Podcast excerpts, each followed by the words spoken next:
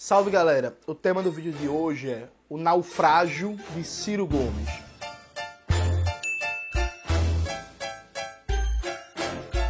Antes de começar propriamente o tema do vídeo do canal, quero muito agradecer a você que ajuda a manter e melhorar nosso canal a partir do Apoia-se.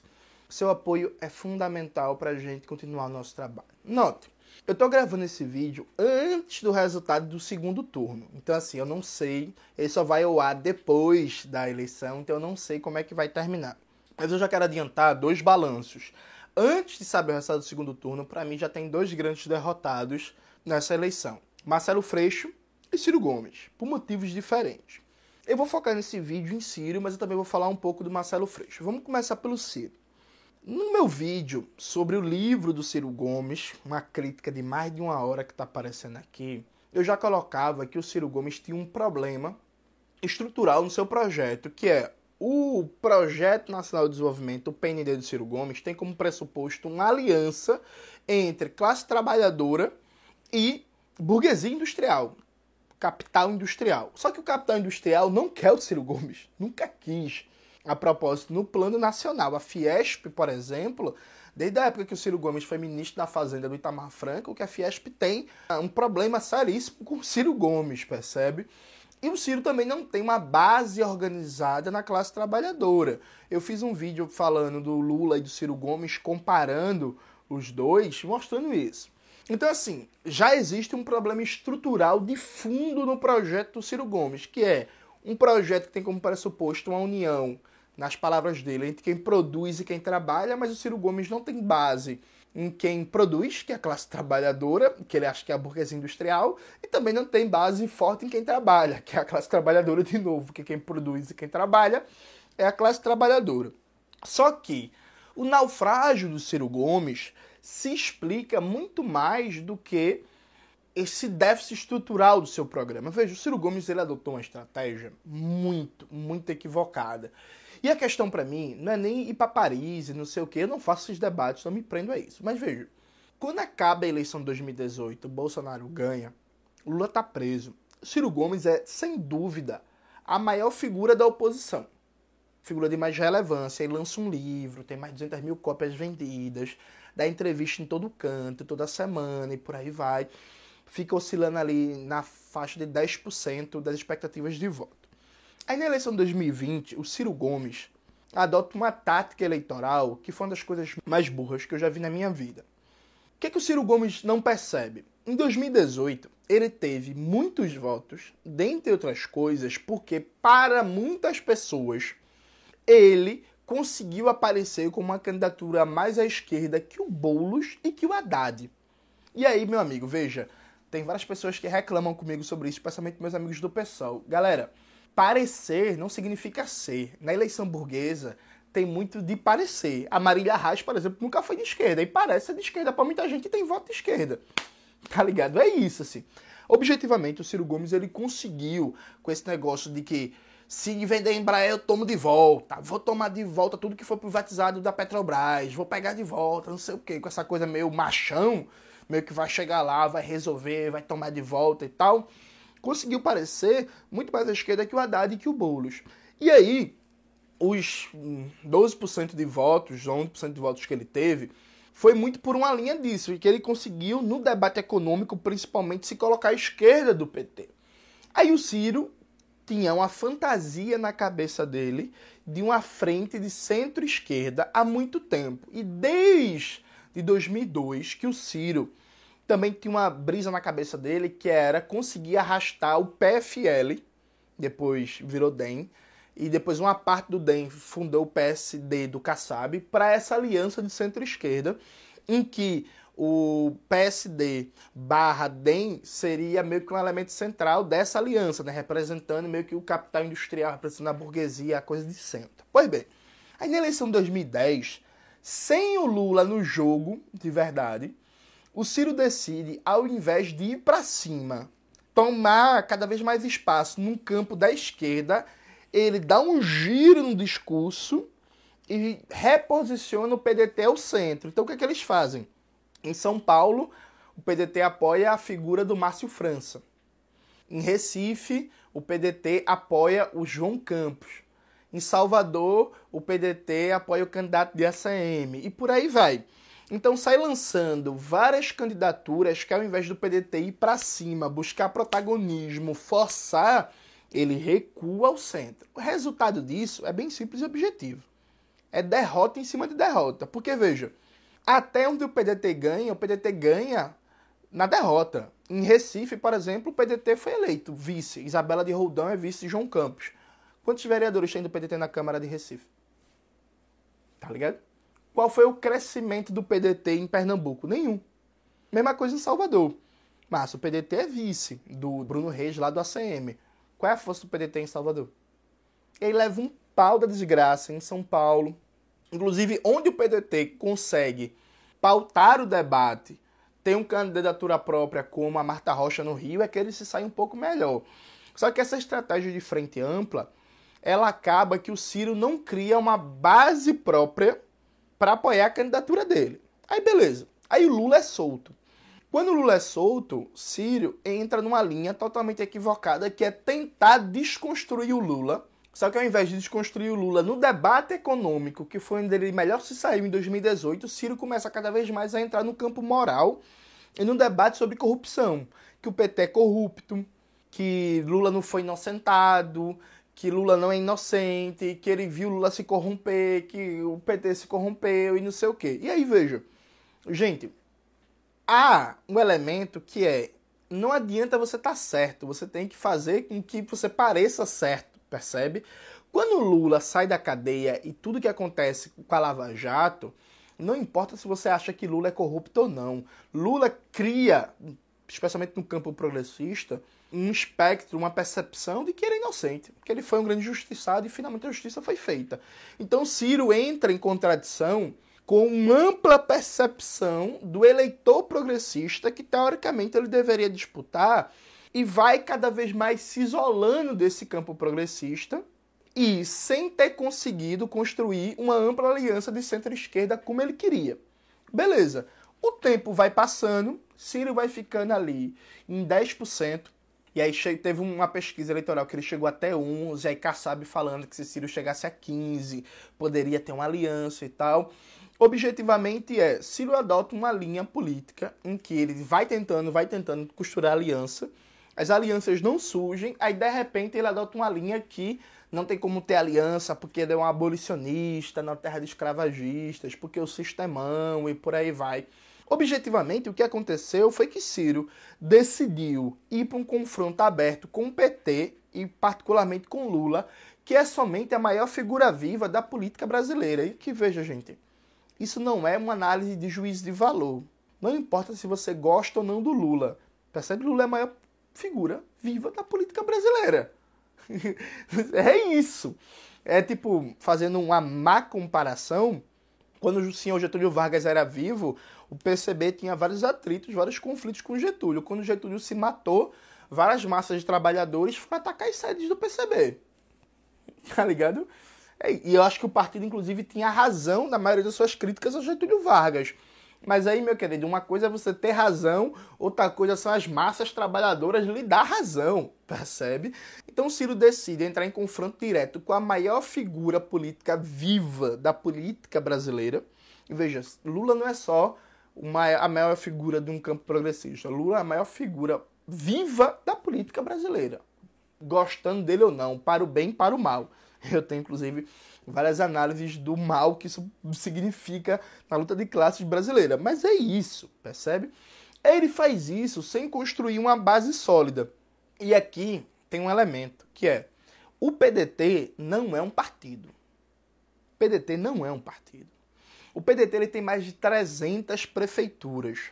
Essas prefeituras, hum, em sua maioria, não tem nada de cirista, não tem nada de brisolista, não tem nada de esquerda. É um, um, uns ajuntamentos local, umas prefeituras reacionárias, umas prefeituras neoliberal, umas prefeituras, algumas são melhores, outras são piores, mas assim, não existe uma unidade do PDT. Esse mais de um milhão de filiados que o PDT tem, essas mais de 300 prefeituras, esse exército de vereadores, cargos comissionados, não tem unidade enquanto partido. Então Ciro vai para um confronto direto com a maior figura política viva do Brasil, sem formar uma aliança centro-esquerda, sem tem uma retaguarda de partido bom e errando no discurso. Porque quanto mais Ciro ia para o enfrentamento moral com Lula sobre corrupção e menos no campo econômico, pior ele se saía. E aí ele vai desidratando no decorrer da eleição, e quanto mais ele vai desidratando, mais ele ligava metralhadora, metralhadora, metralhadora contra Lula. Então, ou seja, ele foi para uma rota kamikaze, sem ter retaguarda. É como numa guerra, num confronto político, é como você ir para as linhas inimigas sem ter um exército atrás. Tipo, você vai morrer. Aí eu tô dizendo que com isso não era para criticar Lula, não. Eu acho que tem que criticar Lula e o PT. Criticar bastante, inclusive. Eu acho que o processo de avanço de uma luta radical no Brasil passa pela superação do petismo. Agora, há que se ter condições concretas para fazê-lo. Faltou ao Ciro a humildade de perceber o seguinte, ó, se eu não conseguir montar uma sólida aliança a partir da eleição de 2020 e a tática de 2020 foi errada, objetivamente, e o Lula voltou para o jogo com a força que o Lula tem, aí, velho, você só tem uma saída. Ou você costura uma aliança muito forte tentando tirar alguns partidos progressistas ali do Lula, ou então você tinha que desenhar uma estratégia em que você forçaria o discurso à esquerda no campo econômico para fazer com que a galera que historicamente no primeiro turno, por exemplo, vota no PSOL, vota num, dá um voto mais à esquerda, se deslocasse toda para o Ciro. Para isso ele teria que ajustar um discurso muito bom, muito bom, e que, em certo sentido, não tomasse o Lula como alvo. Ele fosse o principal bolsonarista. Só que aí ele cometeu vários erros. Por exemplo, Ciro demorou, em 2021, a aderir os atos fora Bolsonaro. Ele ficou esperando, ficou calado. Aí, embora a militância cirista queira falar, ah, Lula não assinou nenhum pedido de impeachment, Lula não chamou para as ruas. É verdade, mas Ciro também não chamou para as ruas nos primeiros atos. Quando Ciro decide ir aos atos de rua, Ciro decide ir aos atos de rua junto com o MBL. Isso queima ele de um jeito, sabe, gigantesco. Então, assim, ele não conseguiu construir um discurso coerente que desse para disputar com Lula à esquerda. E o único jeito de disputar com Lula seria forçar o discurso à esquerda, centrado no campo econômico e batendo em Bolsonaro, em Bolsonaro, em Bolsonaro, em Bolsonaro, em Bolsonaro, sabendo que ele só tinha a chance de disputar votos se fosse numa perspectiva de, porra, a chapa de Lula tá com muita contradição, é muito liberal e tal. Primeiro turno é, vou votar em Ciro aqui para ver o que é que dá. Só que, tipo assim, Ciro passou o pós-eleição de Bolsonaro tentando fazer aliança com Geraldo Alckmin, com Márcio França, com Mandetta e não sei o quê. Que moral Ciro tem depois para falar que Lula tá com Alckmin? Ciro tentou o Alckmin. Tá ligado? Tipo, Ciro tentou uma aliança com a Simone Tebet. Ciro tentou o PSDB. Ciro tentou o DEM. Ciro tentou o PSD. É esse negócio, ah, eu sou um abolicionista na terra de escravagistas, por isso que ninguém quer se aliar comigo. Não, ninguém quer se aliar, ninguém quer se aliar com Ciro. Aí se criou um discurso cirista que é assim, ah, Ciro não conseguiu construir alianças porque ele não abre mão do PND. Não, é mentira. Ele não conseguiu construir alianças porque ele nunca chegou a consolidar dois dígitos na pesquisa. Porque se ele tivesse um 14, 15% quando começou a corrida eleitoral, ele teria conseguido alianças, sem abrir mão do discurso dele. Simples e objetivamente, ele se desidratou eleitoralmente porque não conseguiu encaixar uma tática eleitoral e a ideia dele de construir uma frente de centro-esquerda deu errado. Afora isso, há um discurso em vários ciristas da internet que é um discurso que só enxerga erro nos outros. Eu vou dar um exemplo para vocês.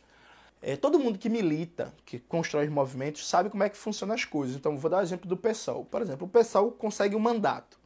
A partir desse mandato, o PSOL tem contato com o movimento, com a associação de moradores, com o movimento de cultura e tal. Aí desenrola audiência pública, desenrola emenda parlamentar, aí se aproxima desses movimentos, aí filia a galera, aí lança candidatos, aí ganha mais um mandato, aí aproxima mais gente, por aí vai. Ou seja, você usa a institucionalidade para conseguir dá acesso a políticas públicas, dá acesso à emenda parlamentar, dá acesso à fiscalização, a debate, a vazão de críticas e por aí vai, e você vai consolidando base ali. Como é que o PDT tem mais de 300 prefeituras que teoricamente tem acesso a um orçamento gigantesco que dá para fazer política pública na área da cultura, política pública para movimento de luta pela terra, política pública para mulher, política pública para movimento negro, política pública para movimento de educação, e o PDT não tem uma base forte em nenhum movimento social. Tá ligado? Então, assim, na prática, o PDT não atuou enquanto um partido de fato para ter bases sociais. Porque essas mais de 300 prefeituras, esses mais de mil vereadores que o PDT tem, não têm unidade nenhuma básica enquanto pedetistas, enquanto brisolistas ou enquanto ciristas. Então falta a galera, no confronto com o PT, assumir isso. O PT venceu, dentre outras coisas, não é porque o PT é neoliberal, tem apoio do mercado, é uma forma na narrativa fácil, é porque o PT funciona enquanto um partido. Tá ligado? Há uma unidade petista, ainda que essa unidade petista passe muito pelo lulismo, e depois que Lula morrer, isso vai ter uma crise gigantesca, para mim isso está claro, mas veja, há unidade petista. O PT funciona como um partido, o PDT não. A segunda coisa é que Ciro foi implodindo pontes com todo o meio cultural e artístico, que inclusive apoiou ele em 2018, porque vamos lembrar, boa parte dos artistas que apoiaram Ciro inicialmente estavam com bolos na campanha. No meio da campanha, abandonaram Bolos e foram para Ciro. Bolos não saiu xingando ninguém, Bolos não saiu implodindo pontes, porque Bolos sabia que existia um amanhã.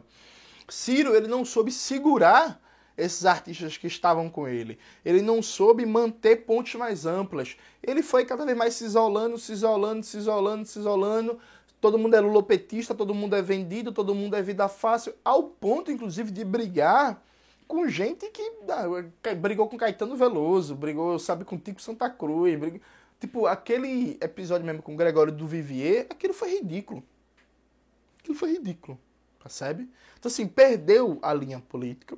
E o pior, é, é, no final, Ciro não percebeu o seguinte. Historicamente, Ciro tem uma, uma votação presidencial muito centrada na classe média. Só que a classe média ela tem uma característica, ela tem um voto muito oscilante. Então a galera que votou em Marina em massa, aí quatro anos depois, Marina tem menos de 2% dos votos. É uma galera que numa eleição votou pra caralho em Heloísa Helena, tipo pra presidente, ficou em terceiro lugar. E na eleição seguinte, Heloísa Helena não tem, sabe, essa mesma expressão eleitoral. Ou seja, o voto de classe média no Brasil, ele tem uma característica de oscilar bastante. Tanto foi assim que é uma galera que em 2002 votou majoritariamente no Ciro Gomes, aí em 2006 votou na Luiz Helena, aí em 2010 votou na Marina Silva. E aí, entre Ciro em 2002, Luiz Helena em 2006 e Marina Silva em 2010, tem muita diferença, parceiro. Mas é uma galera que tem um voto que é um voto que vai muito para a ideia de um político ético, correto, que não é envolvido com corrupção, que é uma pessoa mais educada, mais culta, que não é radical, que não é nem tanto esquerda nem tanto direita, que tem alguma preocupação social, que tem uma visão de esquerda em alguns pontos, mas também é muito para a esquerda e por aí vai.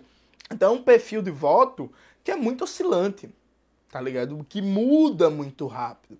E aí, isso significa que qualquer pessoa que queira vencer uma eleição tem que não só ter essa base de voto e classe média, como penetrar nas classes mais populares, numa eleição presidencial, evidentemente. Né?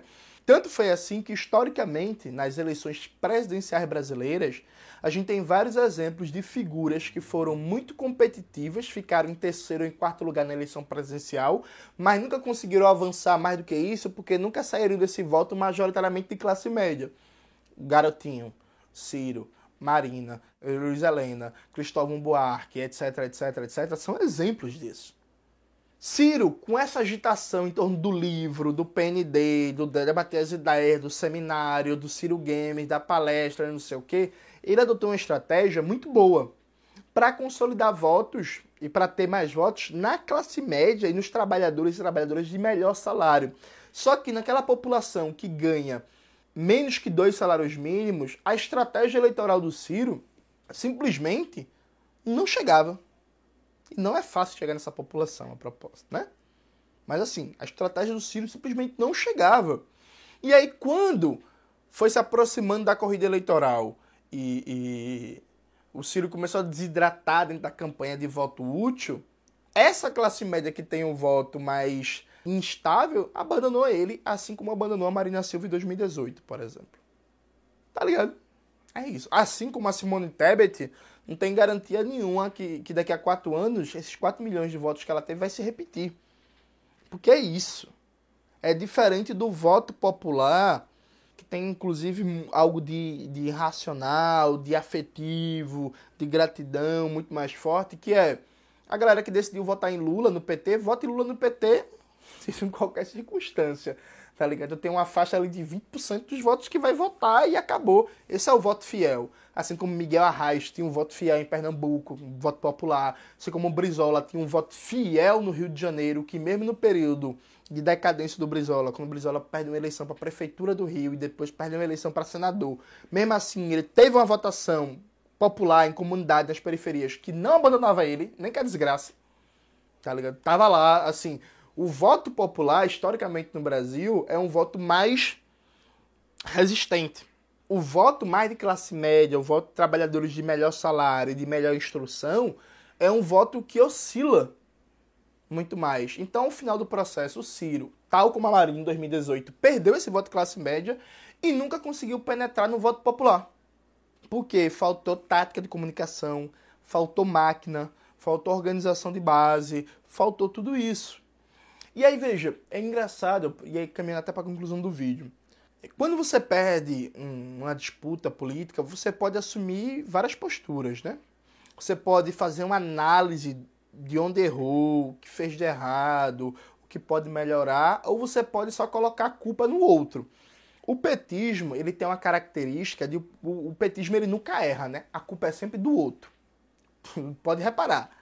Então assim, o PT assume a narrativa, por exemplo, que quem, de quem é a culpa pela vitória de Bolsonaro em 2018? A culpa é da fake news, a culpa é de Ciro Gomes que foi para Paris, a culpa é do STF, a culpa é todo mundo, mas nunca é de uma estratégia do PT. Porque teve golpe, a culpa é da Globo, a culpa é do Eduardo Cunha, a culpa é do Congresso, a culpa é da Lava Jato, mas nunca tem um erro do PT. O cirista, que briga tanto com o petista, ele assume a mesma postura. A culpa é sempre do outro. A culpa é do sistemão, a culpa é da fake news petista, a culpa é de Caetano Veloso, a culpa é de Anitta, a culpa é do Brasil 247, a culpa é de todo mundo, menos da ausência de construção partidária de bases sociais do PDT, menos da tática eleitoral equivocada do Ciro Gomes, menos do discurso equivocado do Ciro Gomes, e aí ele começa a ver traição pra todo lado. Ah, ah. Meu irmão, eu tava vendo esses dias, tem um movimento no Twitter querendo expulsar a Duda deputada federal eleita por Minas Gerais, está aparecendo aqui a foto dela, é uma das mais votadas do PDT, uma das poucas, porque o PDT teve o pior resultado para deputado federal da sua história e os caras querem expulsar a Duda. Ah, mas Duda fez pouca campanha para Ciro Gomes. Então, tipo, sabe uh, o nível de loucura, assim, o nível de descolamento da realidade. Então, assim, todo mundo é culpado pela derrota, menos o sujeito derrotado. O culpado é sempre o outro, o culpado é sempre o terceiro. Nesse sentido, o cirista se comporta igual o petista. Percebe? Se comporta igual. É a mesma lógica. A culpa ela é sempre externa.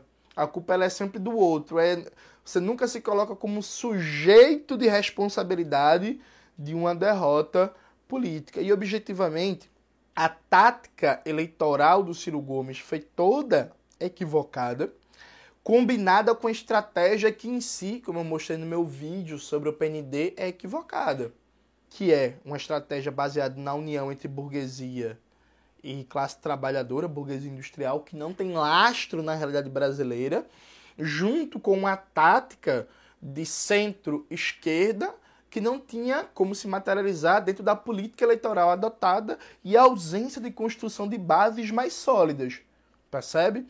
Então, assim, a moral da história é que é muito fácil para você, você é cirista, você valoriza o debate sírio sobre reforma tributária, sobre geração de emprego, sobre desenvolvimento da indústria, sobre soberania nacional e tal, há que se criar bases populares sólidas para tocar um projeto como esse de superação da dependência e de subdesenvolvimento à revelia da burguesia e dos partidos da ordem burguesa. Ou seja, você quer realizar um projeto de soberania nacional, você tem que virar marxista e construir um projeto de revolução brasileira. Por quê?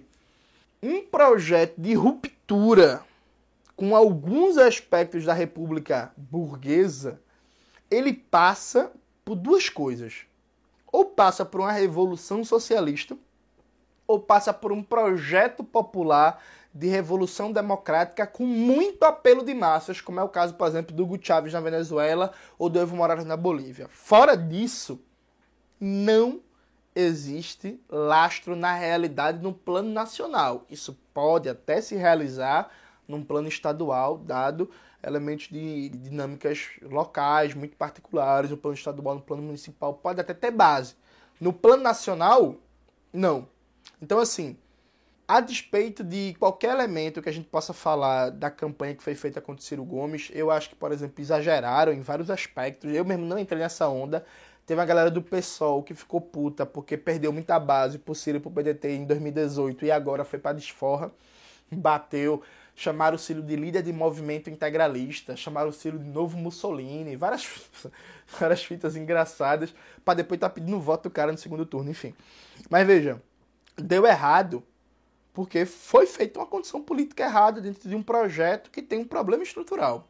Aliado a isso, para concluir de verdade, veja, é muito fácil falar que o Brasil dos 47 mente, que a mídia petista mente, que o DCM mente, que a revista Fórum mente, que jornalistas petistas ficam atacando o Ciro Gomes. A questão é, cadê a mídia trabalhista? Cadê a mídia do PDT? Quer dizer que vocês querem ganhar uma eleição presidencial sem ter nenhum ecossistema próprio de mídia? Só dependendo das redes sociais do Ciro Gomes? Do Ciro Games? É isso mesmo? então assim, né? Cauê aqui tá até rindo aqui, porque, tipo, tá ligado? É isso. É que às vezes você não tem apoio da Rede Globo, não tem apoio da Folha de São Paulo, não tem apoio da grande mídia, e não tem um complexo de mídia próprio, ainda que pequeno. Aí, tipo, tá ligado? Aí é viajar. É achar que ia ganhar a eleição com live no Ciro Games. Sabe? Então, assim, eu, com todo o respeito do mundo, peço que você, cirista, repense pense com carinho, faça uma autocrítica sobre os erros que foram cometidos nesse processo, repense o fato do Ciro ter levado uma lapada violenta no Ceará. Sabe, o Ciro foi vergonhoso, humilhante para ele a votação dele no Ceará. Eu acho que isso deve levar a reflexão de que o caminho para realizar aspectos do PND é abandonar o cirismo e virar marxista. E se organizar em torno da Revolução Brasileira você quer realizar o projeto de soberania nacional de fato para o Brasil, pronto. Então você tem que superar os limites do cirismo, virar marxista e lutar pela Revolução Brasileira. Só assim a gente vai conseguir construir um país verdadeiramente soberano. É isso, galera. Espero que vocês tenham gostado do vídeo de hoje. Não se esqueça de se inscrever no canal, ativar o sininho, curtir esse vídeo, compartilhar e tudo isso que vocês já sabem. Um beijo e até a próxima.